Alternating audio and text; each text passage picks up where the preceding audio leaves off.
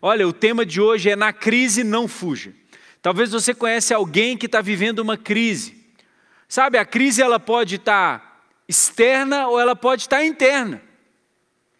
Isso é muito interessante. Tem pessoas que estão vivendo no meio de um furacão externamente, mas não estão em crise internamente.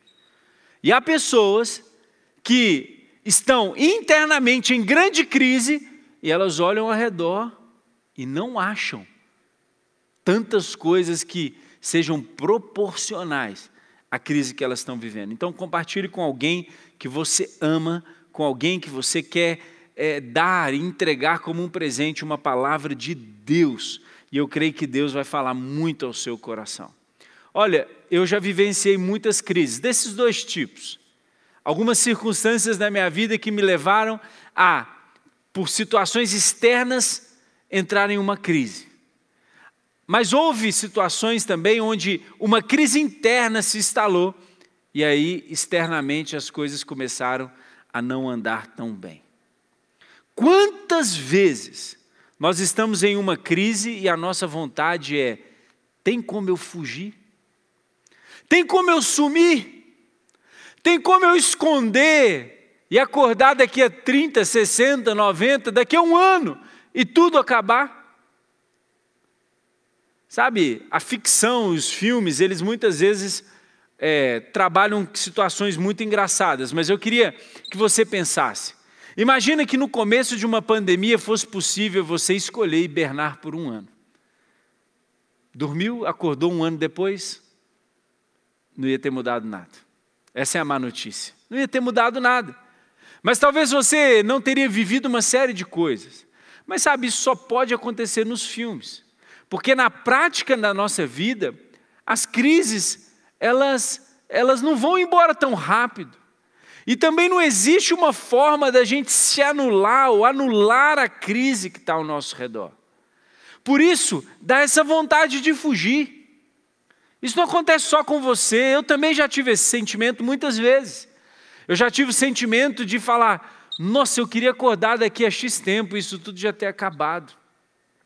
Eu queria já ir para o último dia e já saber logo a resposta. Às vezes alguém está hoje no hospital e o desejo seu é: se eu pudesse só já dormir e acordar no último dia com a resposta boa. Por quê? Porque o processo da crise às vezes leva a gente a ter vontade de, ó, ir embora, fugir. E sabe, isso tem acontecido muito, e talvez numa pandemia como essa ainda mais. Pensa nos casamentos. Quantas pessoas vivendo dificuldades no casamento, vivendo crises no casamento, têm a vontade de fugir. E quando decidem fugir, tem que abrir a porta do divórcio e entrar por ela. E a fuga da crise do casamento é o divórcio, ou, ou, ou ficar sozinho, ou, ou simplesmente ignorar o outro, ou entrar por um mundo de pecado escondido ou adultério, ou, ou ir para a internet na pornografia, ou, ou, ou, ou, enfim, buscar alguma forma de fugir. E tantas vezes nós temos essa vontade. E às vezes, quando o trabalho está difícil, na empresa está difícil, as coisas estão tão difíceis, meu chefe, as metas, as condições, o meu salário não é bom, e sabe, a gente começa a entrar em crise e a gente tem vontade de dizer o quê? Eu vou largar tudo. Eu vou largar tudo. Eu não vou continuar. Eu vou fugir. Quantas vezes a gente tem vontade de fugir? Me lembro uma época eu trabalhava numa empresa e eu todo dia trabalhava falando que vontade de não ir. Que vontade de não ir. E tantas vezes pensei, nossa, que vontade de pedir demissão e assim, ir embora para uma praia, ficar lá uns três meses. Você já teve esse sentimento? E às vezes no ministério, quantos líderes, quantos líderes de célula que eu já tive a oportunidade de conversar, e quantas vezes eu, como líder de célula, tive esse sentimento, uma situação difícil, as coisas não vão adiante, e o líder diz: Eu vou fugir. Eu vou embora, eu vou deixar isso tudo para trás e vou, eu vou para um tempo novo e decidem fugir da liderança, fugir da posição que Deus colocou, fugir da vontade de Deus. Um dos assuntos que as pessoas mais têm falado comigo hoje em dia é que vontade que eu tenho de fugir do Brasil. Já sentiu isso? Algumas pessoas falaram comigo, sabe, eu acho que eu estou vendo muito daqueles canais lá do Discovery, que eu vejo aqueles caras morando lá no Alasca, construindo um bunker, que tem alimento, que tem, que tem alimento para seis meses, que tem cama escondida, e eu vou morar debaixo da terra. E tem gente falando, que vontade de ir para um bunker e esconder, porque são tantos absurdos. As pessoas dizendo, ai que vontade, acho que vou comprar uma, uma, vou comprar uma propriedade numa roça, mas daquela roça, daquela roça que ninguém chega lá naquela roça, que não tem nem televisão nem internet, eu quero fugir e eu quero esconder. Alguns dizem, não dá mais para mim, eu vou mudar desse país. Sabe, fugir das crises é algo que toda hora circula no coração do ser humano circula no meu coração, circula no seu coração. Agora, algumas perguntas nós temos que fazer: como Deus vê a crise que está diante de nós? Será que Deus vê a crise como a gente vê? Será que Deus tem esse mesmo plano de fugir? Ou, ou será que essa é uma abordagem do nosso coração? E eu quero talvez hoje pegar você nesse momento, que talvez essa seja a sua vontade. Por isso o título, Na crise não fuja. Porque eu creio que Deus quer falar ao nosso coração. Eu quero ler um texto muito especial, um dos livros bíblicos que eu acho mais extraordinários, é um, um livro tão rico, que tem uma história tão impressionante, que é o livro de Jonas. Eu quero ler Jonas no capítulo 1, a partir do verso 1 até o verso 5. E a palavra de Deus diz em Jonas 1, de 1 a 5: a palavra de quem? Do Senhor veio até Jonas, filho de Amitai, com esta ordem. Uma ordem. A palavra de Deus veio até Jonas com uma ordem. E a ordem é: vá depressa à grande cidade de Nínive e pregue contra ela, porque a sua maldade subiu até a minha presença. Em outras palavras, eu não aguento mais a maldade dessa cidade. Mas Jonas fugiu da presença do Senhor, dirigindo-se para Tarsis. Desceu à cidade de Jope, onde encontrou um navio que se destinava àquele porto. Depois de pegar a passagem, pagar a passagem, embarcou para Tarsis para fugir do Senhor. O Senhor, porém, fez soprar um forte vento sobre o mar, e caiu uma tempestade tão violenta que o barco ameaçava arrebentar-se. Todos os marinheiros ficaram com medo e cada um clamava ao seu próprio Deus, com D minúsculo. E atiraram as cargas ao mar para tornar mais leve o, marido, o navio. Enquanto isso, o Jonas, o fujão, que tinha descido para o porão, ou seja, nem queria ver a crise no mar, ele desceu lá para o porão, escondeu lá, estava deitado e dormia profundamente, diz a Bíblia. Primeira coisa que a gente tem que entender é que o livro de Jonas é uma história que conta um grande milagre e um fato real. Muitas pessoas, alguns teólogos, acabam afirmando que o livro de Jonas seria como que um conto, ou como que uma história, mas há inúmeras outras passagens bíblicas, como em 2 Reis, que comprovam que esse livro e é essa história de fato real, e ela tem um peso histórico e teológico para nós. Todos nós, olha o que diz Isaías 59, 11.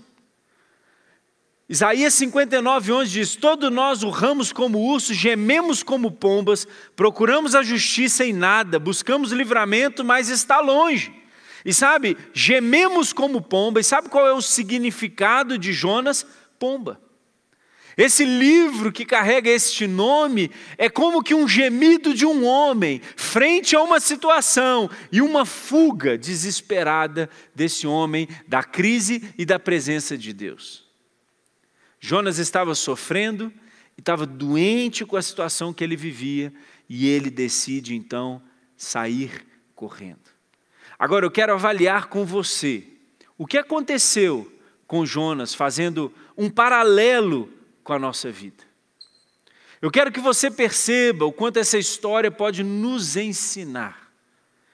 Eu quero começar como nosso primeiro ponto, fazendo uma simples pergunta: Por que nós não queremos encarar a crise ou por que nós queremos fugir daquilo que para nós parece difícil e impossível?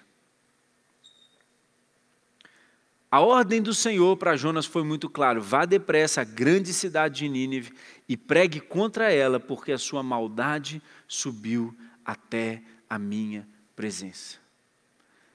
Se você lê a palavra de Deus, você vai encontrar descrição do que acontecia nessa cidade. Essa era uma cidade promíscua, uma cidade pecadora, uma cidade que celebrava tudo aquilo que Deus condenava. Essa era a grande cidade de Nínive, uma cidade que cheirava, que vivia, que respirava pecado e ofendia a Deus dia após dia, após dia, após dia, após dia. Essa era a impressão, essa era a verdade e era a impressão que Jonas tinha daquela cidade.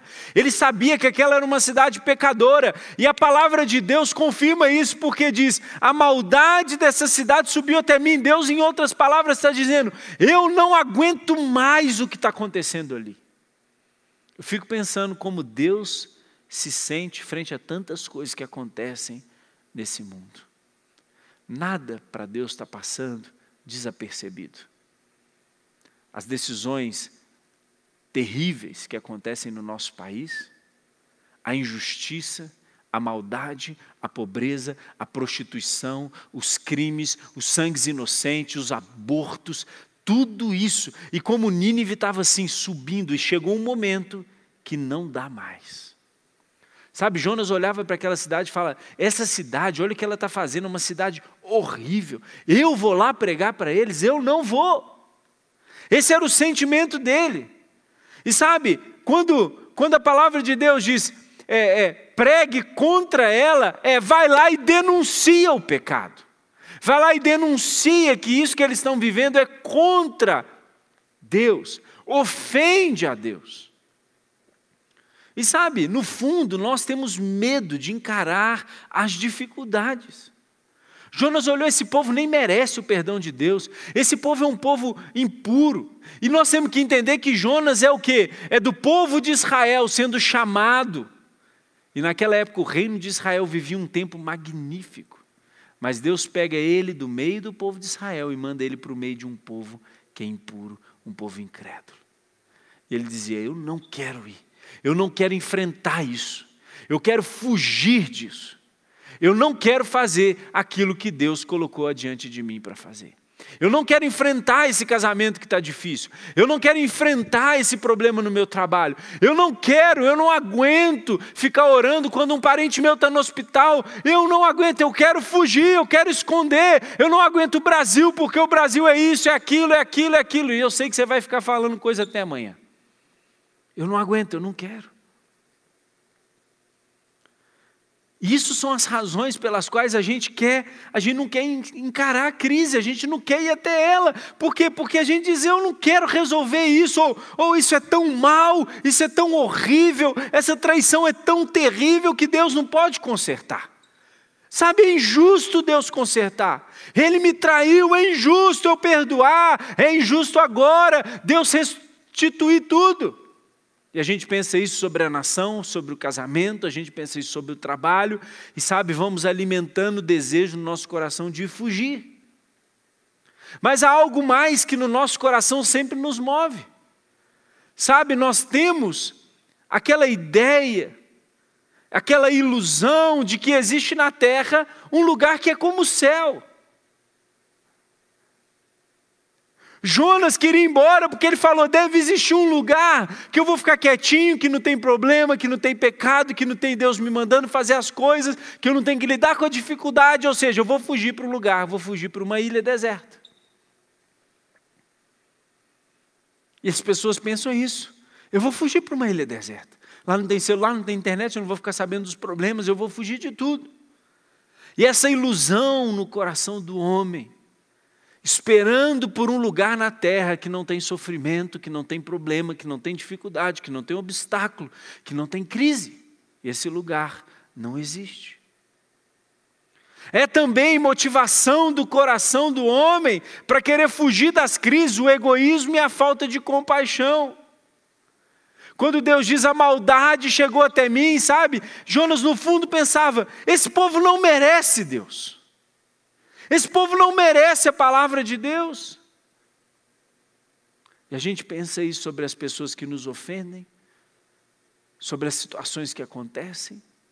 Por isso nós por isso nós detestamos tantos aquelas pessoas que fazem decisões erradas, que prejudicam o nosso país e a gente, no fundo, não tem nem gosto de orar dizendo: Deus, muda o coração desse homem, muda o coração dessa mulher. Porque a gente diz: ele merece é morrer, ele merece ir para longe de mim. E era esse o sentimento de Jonas. A primeira pergunta, então, em cima desse texto é por que nós queremos, não queremos encarar, por que a gente quer tanto fugir? porque a gente tem medo de encarar as dificuldades.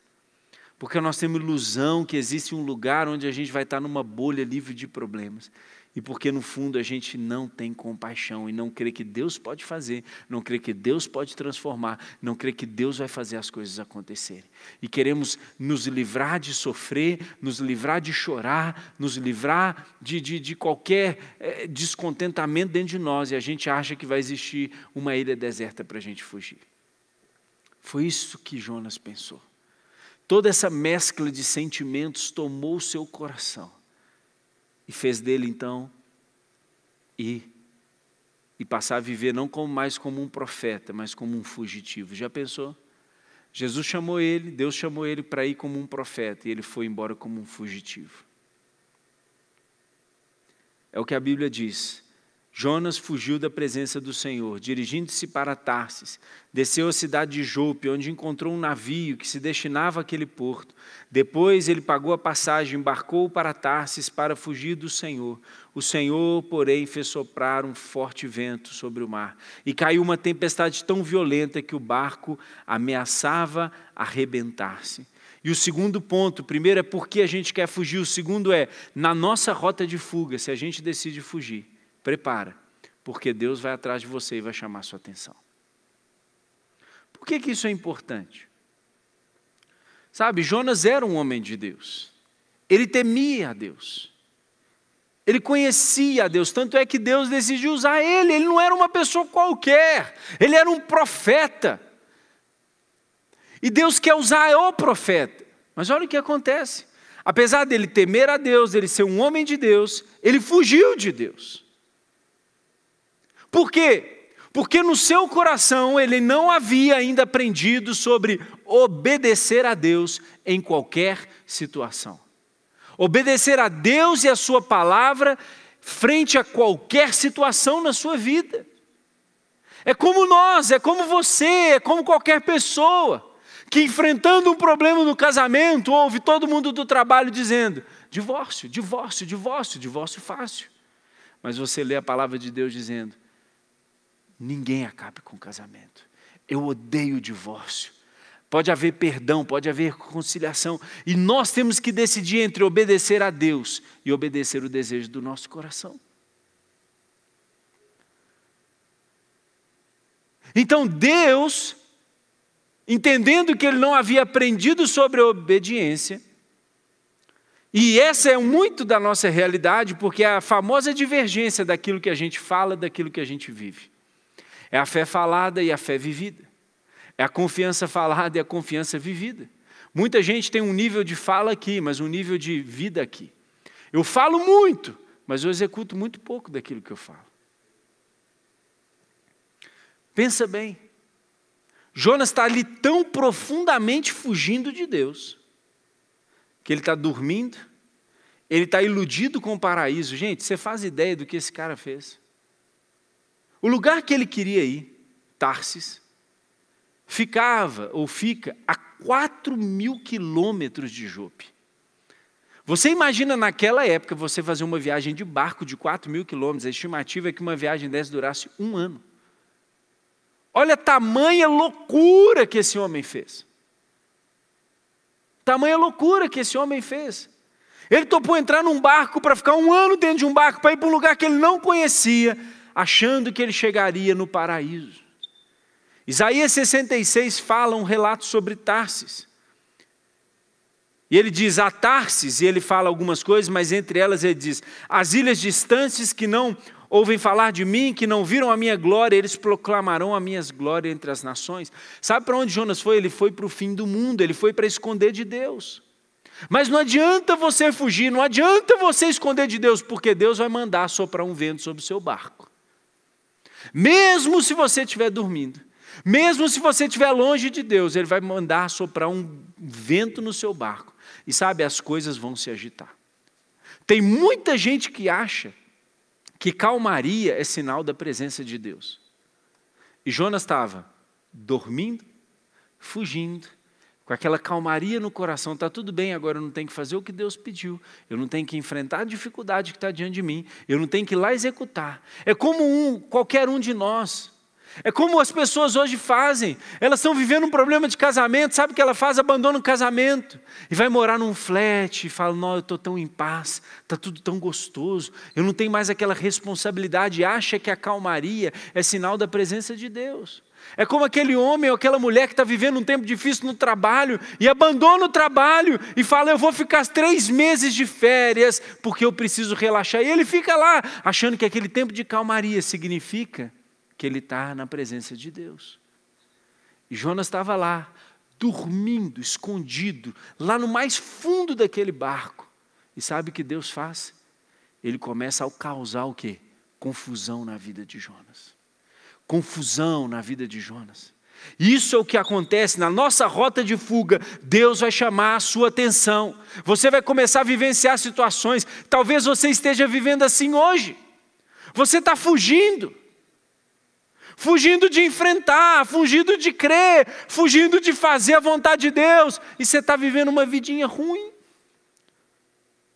Talvez, sabe, a sua fuga eu não leio mais a Bíblia, eu não vou mais à igreja, eu estou tão, assim, eu estou tão, estou tão parado, porque é pandemia. Estou aproveitando para reabastecer minhas energias. Cuidado, porque vai vir um vento sobre a sua vida. Toda vez que a gente vai para longe da presença de Deus, vai vir vento sobre a nossa vida.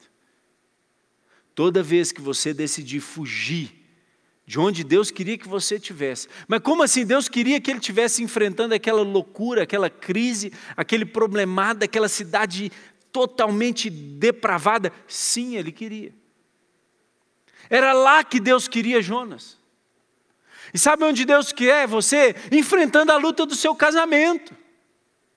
Sabe onde Deus quer você? Aqui nessa nação, ganhando vidas, proclamando um tempo novo sobre o Brasil. Nós vamos, todos nós que somos homens bons, mulheres boas, somos bons pagadores de impostos, somos pessoas educadas, não passamos ninguém para trás. O que, que nós vamos fazer? Nós vamos abandonar e deixar aqui para os ratos comer? E para minhas filhas sofrerem no futuro? Não. Eu não vou fugir da crise. Nós vamos enfrentar a crise. Ah, mas é difícil demais. Meu irmão, é difícil mesmo. Sabe, tem dia que eu leio jornal, tenho vontade de, assim, você não tem ideia do que eu tenho vontade. Mas eu volto para a presença de Deus falo, Deus, o Senhor me plantou aqui com uma razão. Só tem uma razão para eu estar aqui até hoje, Deus, é porque o Senhor me chamou. Deus, eu quero ser uma bênção nesse lugar. Se Jonas fugiu e se deu mal, nós não podemos fugir da crise, porque a gente vai se dar mal. Fugir do problema não resolve o problema. Quantas pessoas estão fugindo dos problemas e os problemas estão alcançando ela toda vez? Como isso tem acontecido? Você está numa crise no trabalho, você não trata, você não enfrenta aquele problema, você não resolve, você não tem uma boa conversa com o seu chefe, você não muda a sua atitude, você não muda seu humor, e sabe, aí você sai de lá, o que acontece no próximo emprego? A mesma coisa, o problema vai atrás de você. Ah, eu estou triste porque o meu casamento é ruim, aí você larga o casamento e a tristeza continua com você. Ah, o Brasil é ruim, aí você muda para a Europa e não muda nada na sua vida, você continua triste porque você precisa de Deus. Você não precisa não é de um, um paraíso na terra para ser feliz. Você precisa da presença manifesta de Deus na sua casa, no seu coração, todos os dias te alimentando de sonhos, de visão, de propósito de vida. Não tem propósito de vida longe da vontade de Deus. Nem aqui no Brasil, nem nos Estados Unidos, nem no Canadá, nem no melhor país do mundo. Vai para a Suíça. Vai para a Suíça. Se você não tiver um propósito de vida, você vai ser um mero comedor de comida, um dirigidor de carro, um limpador, um trabalhador, ou uma pessoa que fica o dia inteiro Netflix sem fazer nada. Você não tem propósito de existir. E sabe, Jonas fugiu, mas sabe, na nossa rota de fuga e na rota de fuga, Deus vai chamar a sua atenção. E é Deus que mandou o forte vento. Talvez você está vivendo crises hoje. E é Deus soprando. Talvez você fugiu de algo lá atrás e agora o vento está batendo e a turbulência chegou. E sabe o que é isso? É Deus dizendo: Ô fugitivo, volta para onde você deveria estar. Não saia de onde eu falei para você estar. Talvez você está hoje pensando, eu vou fugir, vou largar tudo para trás porque está difícil demais. Mas Deus está dizendo, eu não te falei para você fazer isso. Eu quero que você permaneça onde você está. Sabe, Deus não se move pelo nosso conforto, Deus se move pelo propósito eterno dele para nós. Você quer o paraíso? A eternidade te espera. Você quer um lugar onde não tem dor, não tem problema, não tem corrupção, não tem STF, não tem nada disso? É o céu. Um dia vai chegar, mas não é agora. Um dia vai chegar. Um dia aqueles que aceitaram Jesus, receberam Jesus, vão viver com Ele eternamente.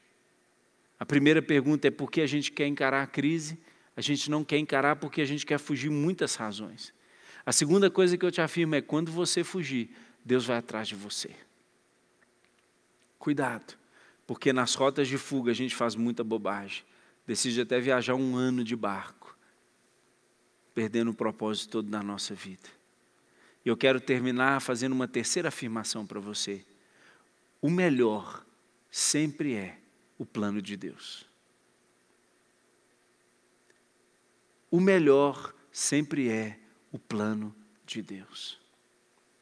Sabe, Jonas via aquela cidade tão depravada, uma cidade tão imoral, que ele falou: se eu for lá pregar, sabe o que Deus vai fazer? Deus vai ter misericórdia desse povo, então eu não vou. Isso se comprova quando você lê o capítulo 3 e o capítulo 4. Porque Deus manda soprar o vento, mas Deus também manda abrir a boca de um peixe. Deus manda aquele povo jogar Jonas no mar, manda um peixe comer ele, manda um peixe guardar ele dois dias na barriga, manda um peixe cuspir ele na praia. E aquele homem agora, depois de vivenciar toda essa experiência, essa turbulência, ele perceber: não adianta eu fugir de Deus. Só tem vida na presença de Deus, mesmo que numa crise. Mesmo que numa situação difícil, eu tenho que permanecer em Deus. E aí o que, que esse cara faz? Ele vai então para a grande cidade de Nínive. Jonas, no capítulo 3. A partir do verso 1, a Bíblia diz: A palavra do Senhor veio a Jonas pela segunda vez. A primeira, no capítulo 1, vai lá e prega. Depois ele foge, ele vai parar dentro da barriga do peixe. Depois ele fica dentro da barriga do peixe. Ele se arrepende, ele é cuspido da barriga do peixe. Agora ele está. E Deus de novo fala para ele: Vá à grande cidade de Nínive, pregue contra ela, ela, a mensagem que vou dar a você. E Jonas obedeceu. Jonas obedeceu a palavra do Senhor e foi a Nínive. E a Bíblia diz que era uma cidade tão grande que demorava três dias para, três dias para percorrê-la a pé. E Jonas entrou na cidade, percorrendo durante um dia, proclamando: daqui a 40 dias Nínive será destruída. Essa foi a pregação de Jonas. A pregação dele foi entrar naquela cidade e dizer: olha, a iniquidade de vocês vai fazer Deus destruir vocês. E ele não reuniu todo mundo, não. A Bíblia diz que ele foi andando e dizendo: olha, e o povo foi ouvindo, o povo foi ouvindo, o povo foi ouvindo, o povo foi ouvindo, o povo foi ouvindo, o povo foi ouvindo. E sabe o que acontece? Aquele povo, o rei daquela cidade ouve isso e ele declara então: olha, vamos todo mundo agora buscar Deus, coloca um pano de sapo, é hora de arrepender.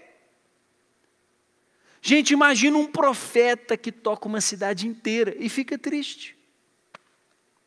Um profeta que Deus chamou ele para ser usado e ele foge. Depois um profeta que prega, a cidade se arrepende, sabe que ele fica triste. Eu não consigo entender. Ou talvez eu consiga. Quantas vezes a gente está no meio da vontade de Deus e a gente está reclamando? Por quê? Porque a vontade de Deus é diferente da nossa. A vontade de Deus nem sempre é igual à nossa. Então ele vai lá, prega, e sabe o que ele está esperando? Ele está esperando que Deus acabe com aquela cidade. Só que o povo daquela cidade se arrepende, sabe o que Deus fala? Se esse povo se arrepende, eu não vou destruir eles. Eu não vou destruir eles. O melhor lugar para a gente estar é na presença de Deus, fazendo o que Deus chamou a gente para fazer, mesmo que isso esteja no meio de uma crise, mesmo que isso seja contrário ao que você quer. Sabe, às vezes a gente está lá vivendo um drama no casamento, um drama na liderança, um drama no trabalho, um drama fruto da pandemia, uma doença, uma enfermidade. E a gente fala, Deus, o Senhor tem que fazer desse jeito. E a gente ora crendo. Mas se Deus faz diferente, a gente fica magoado. A gente não aceita a vontade de Deus. Irmãos, cabe a nós orar, cabe a nós pedir, mas cabe a Deus fazer o que Ele quer. Cabe a Deus fazer conforme a Sua vontade na nossa vida. Eu não estou dizendo que é a gente se apoiar e dizer, ah, então vai ser tudo na vontade de Deus, eu não vou fazer mais nada. Não, a Bíblia diz: apresente as suas orações, as suas súplicas, elas sobem até o Senhor. Busque o Senhor, Ele recompensa os que o buscam. A Bíblia diz para a gente orar, para a gente pedir.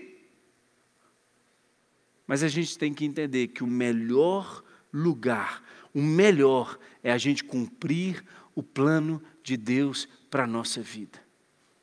Então, antes de você tomar uma decisão de ir para o bunker, ou de comprar uma terra não sei aonde, ou de mudar do país, faz uma pergunta para Deus. Antes de você largar seu casamento, antes de você é, sair por aí querendo fugir da crise, Deus, qual é a tua vontade?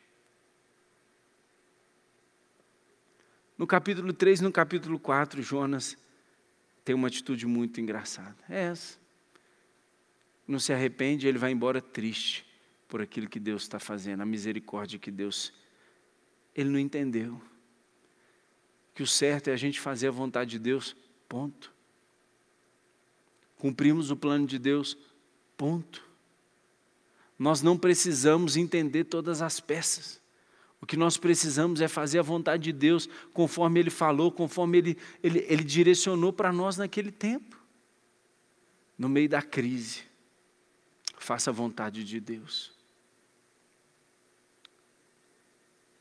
Na semana que nós falamos sobre as UES e lançamos aqui o movimento das UES para a igreja, eu me lembro, eu estava fazendo a conexão e meu coração profundamente triste, muito triste. Meu coração muito triste. Porque pastor Luiz Barros estava no hospital, porque nós tínhamos perdido uma irmã tão preciosa aqui na igreja, e eu estava com meu coração triste. Sabe, aquela crise batendo no nosso coração. E, e um momento como esse traz para nós desânimo, traz para nós medo, tantas coisas.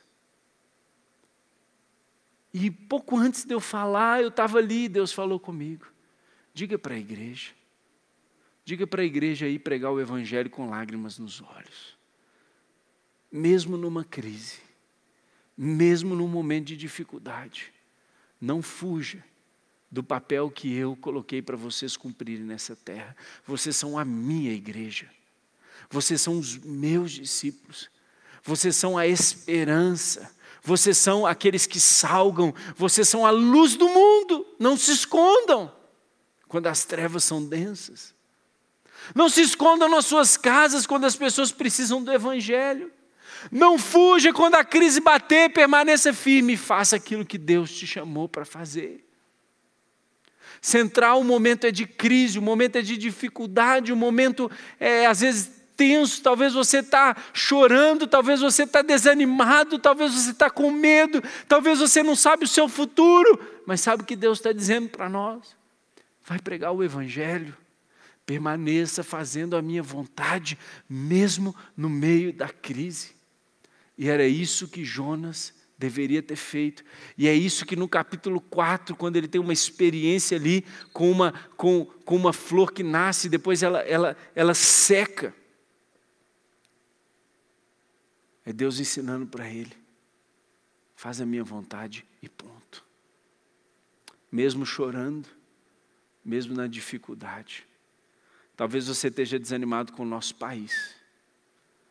São absurdos atrás de absurdos, atrás de absurdos, retrocesso contra o combate à corrupção. Isso entristece muito o nosso coração.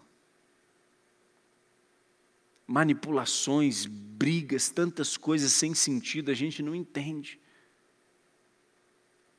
Vamos permanecer orando pela nossa nação.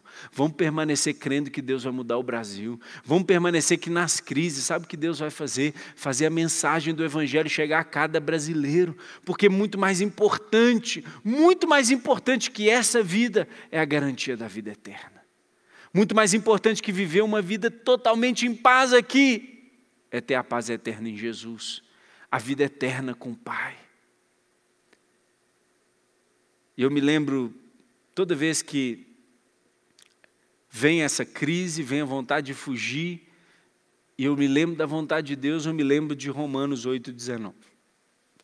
Romanos 8,19 diz que a natureza criada, ela aguarda.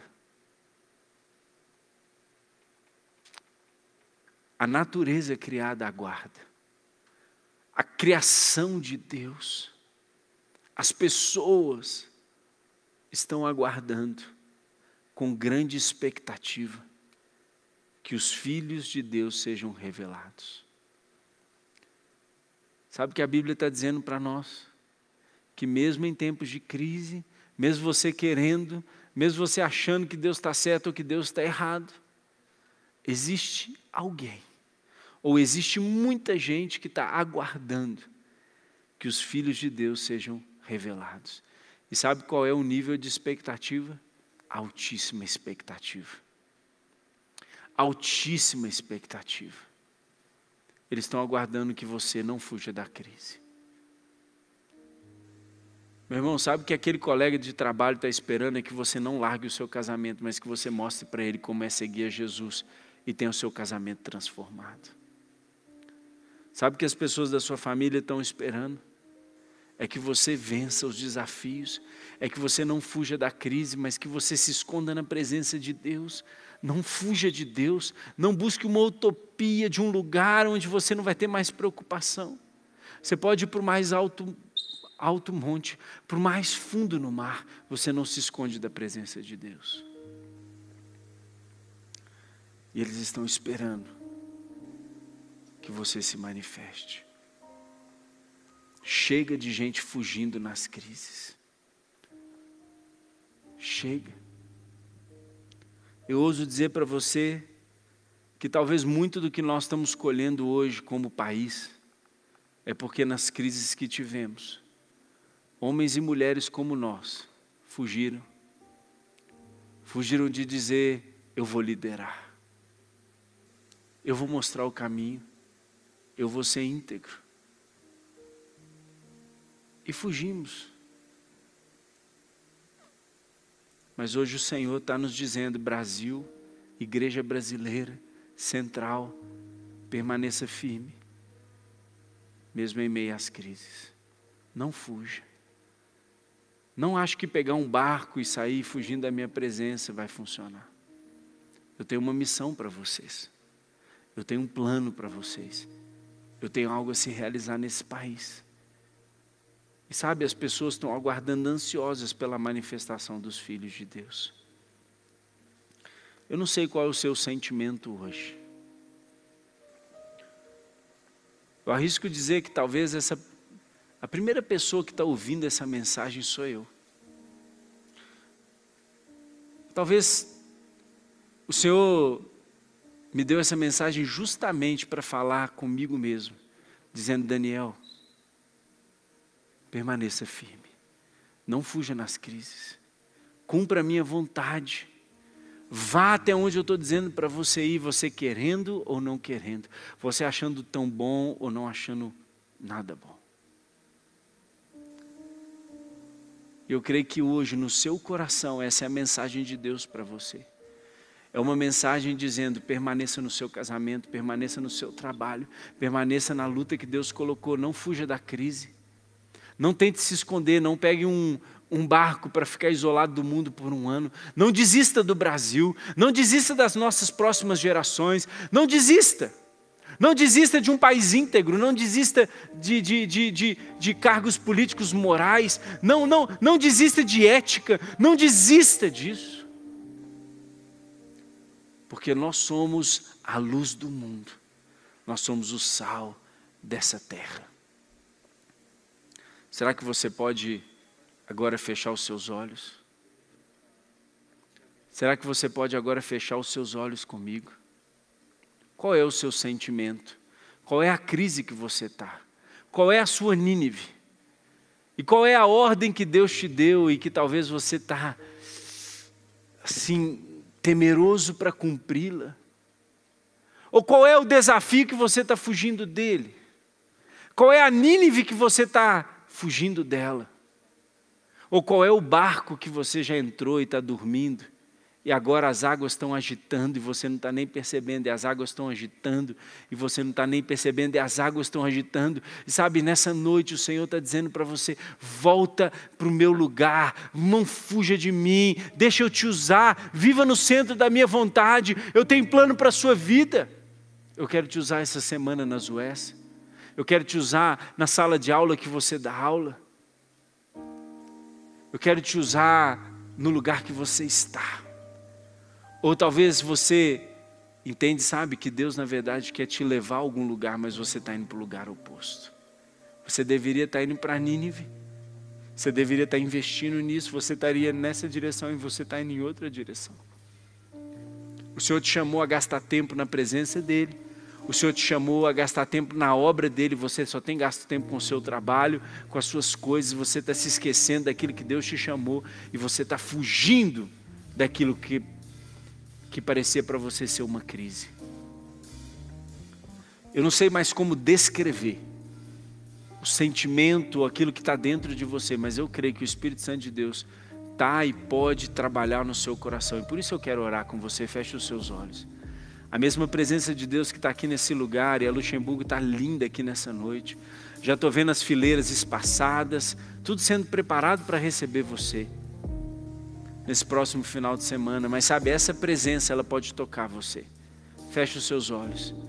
Pai, Espírito Santo de Deus, nós queremos nessa noite, Pai, entendendo a tua palavra, dizer, Deus, nós nos Deus, nós nos negamos a fugir diante das crises. Nós nos negamos a abandonar os casamentos, nós nos negamos a abandonar a nossa liderança, nós nos negamos a abandonar o lugar de sal e luz nessa nação. Nós, oh Deus, nós não faremos isso. Nós queremos, Deus, permanecer firmes. Por isso eu peço, Deus, anima o nosso coração. E mostra para nós, Deus, o caminho que o Senhor tem para nós.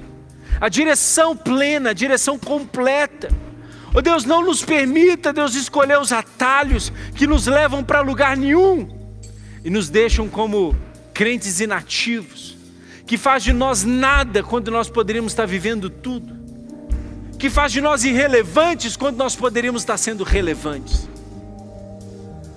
Ah, Deus, nós queremos declarar como igreja, eis-nos aqui nessa nação, Senhor.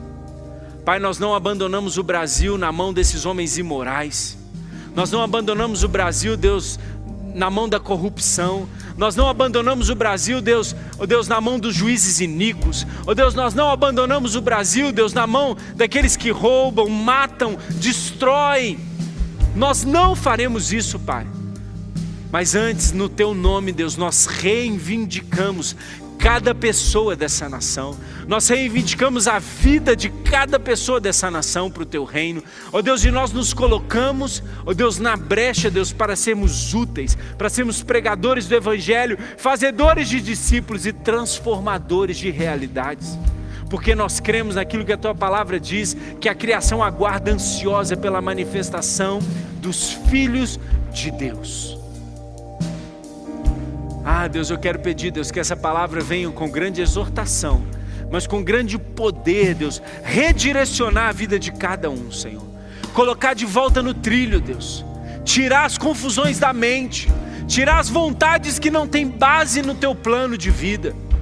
Ó oh Deus, e que nenhum crente da central, que nenhuma pessoa que ouve essa pregação tente se esconder do propósito que o Senhor tem para nós mas que a gente, muito pelo contrário, diga: Eis-me aqui, Senhor. Eu quero te convidar agora a levantar sua mão, fechar os seus olhos onde você está na sua casa e dizer: Eis-me aqui, Senhor. Abra sua boca e diz: Eis-me aqui, Senhor. Me mande para Nínive e eu irei, Senhor. Eis-me aqui, Senhor, eu não abandonarei meu casamento. Eis-me aqui, Senhor, eu não fugirei das crises. Eis-me aqui, Senhor, eu permanecerei firme, Senhor, na liderança no meu trabalho, enfrentando as dificuldades, lutando pela vida do, do pastor Luiz Barros, eu permanecerei firme, ó oh Deus, dizendo não para essa pandemia, eu permanecerei firme liderando online, eu permanecerei firme, Deus, e fazendo aquilo que o Senhor me chamou para fazer. Diga para o Senhor: Eis-me aqui, Senhor, eis-me aqui, Senhor, eis-me aqui, Senhor. Deixa o Senhor encher o seu coração, deixa o Espírito Santo de Deus te tocar, deixa a presença dele tocar o seu coração, deixa ele manifestar a presença em você, deixa o Espírito Santo de Deus te tocar, deixa ele desintoxicar sua mente e o seu coração de tentativas de fuga, de planos de fuga. Ah, Deus, quebra os planos de fuga, Deus. Fale os nossos planos de fuga, Senhor. Nós permaneceremos no Senhor, Deus permaneceremos no Senhor, Pai. Ah, que presença. Sabe, nós vamos adorar o Senhor com essa canção, mas antes disso, eu ainda quero fazer com você uma oração muito simples. Porque talvez você está aqui hoje ouvindo essa palavra e você não entregou sua vida a Jesus ainda. Talvez você tenha fugido de Jesus. Talvez você já assiste esse culto há muito tempo na sua casa. Talvez você tenha ido à célula, mas você ainda não deu um passo de fé, entregou tudo a Jesus. E você é como Jonas, que Deus está dizendo, vá para lá, e você toda hora vai, e depois desiste, entra no barco, e aí acontece um monte de coisa na sua vida, e você volta para lá, e na hora que você vai, você desiste de novo e entra no barco de novo. E sabe, Jesus está te convidando hoje, entrega tudo ao Senhor, entrega a sua vida a Jesus, entrega o seu coração a Jesus. E se você hoje quer entregar a sua vida a Cristo, eu quero te convidar a repetir essa oração comigo. Feche os seus olhos e faça essa oração. Repita essa oração comigo, dizendo: Jesus, nessa noite, eu não fugirei mais da tua presença, eu não fugirei mais da tua vontade, e eu me entrego deliberadamente 100% nos teus braços. Perdoa os meus pecados, me recebe como filho nessa noite, escreve o meu nome no livro na vida, porque eu confesso Jesus como meu único e suficiente Salvador. É a minha oração de entrega no nome poderoso de Jesus. No nome poderoso de Jesus. Se você fez essa decisão, tem um link aí na tela, esse QR Code, eu quero te convidar a preenchê-lo, para que a gente possa saber, te conhecer, entrar em contato com você. E nessa noite ainda, eu quero te convidar a adorar o Senhor com essa canção e deixar essa palavra tomar o seu coração. E você passe a viver debaixo de uma nova perspectiva, que não é uma perspectiva de fuga, mas é uma perspectiva de cumprir e fazer e viver a vontade plena de Deus para a sua vida. Que Deus te abençoe. Adore ao Senhor com todo o seu coração.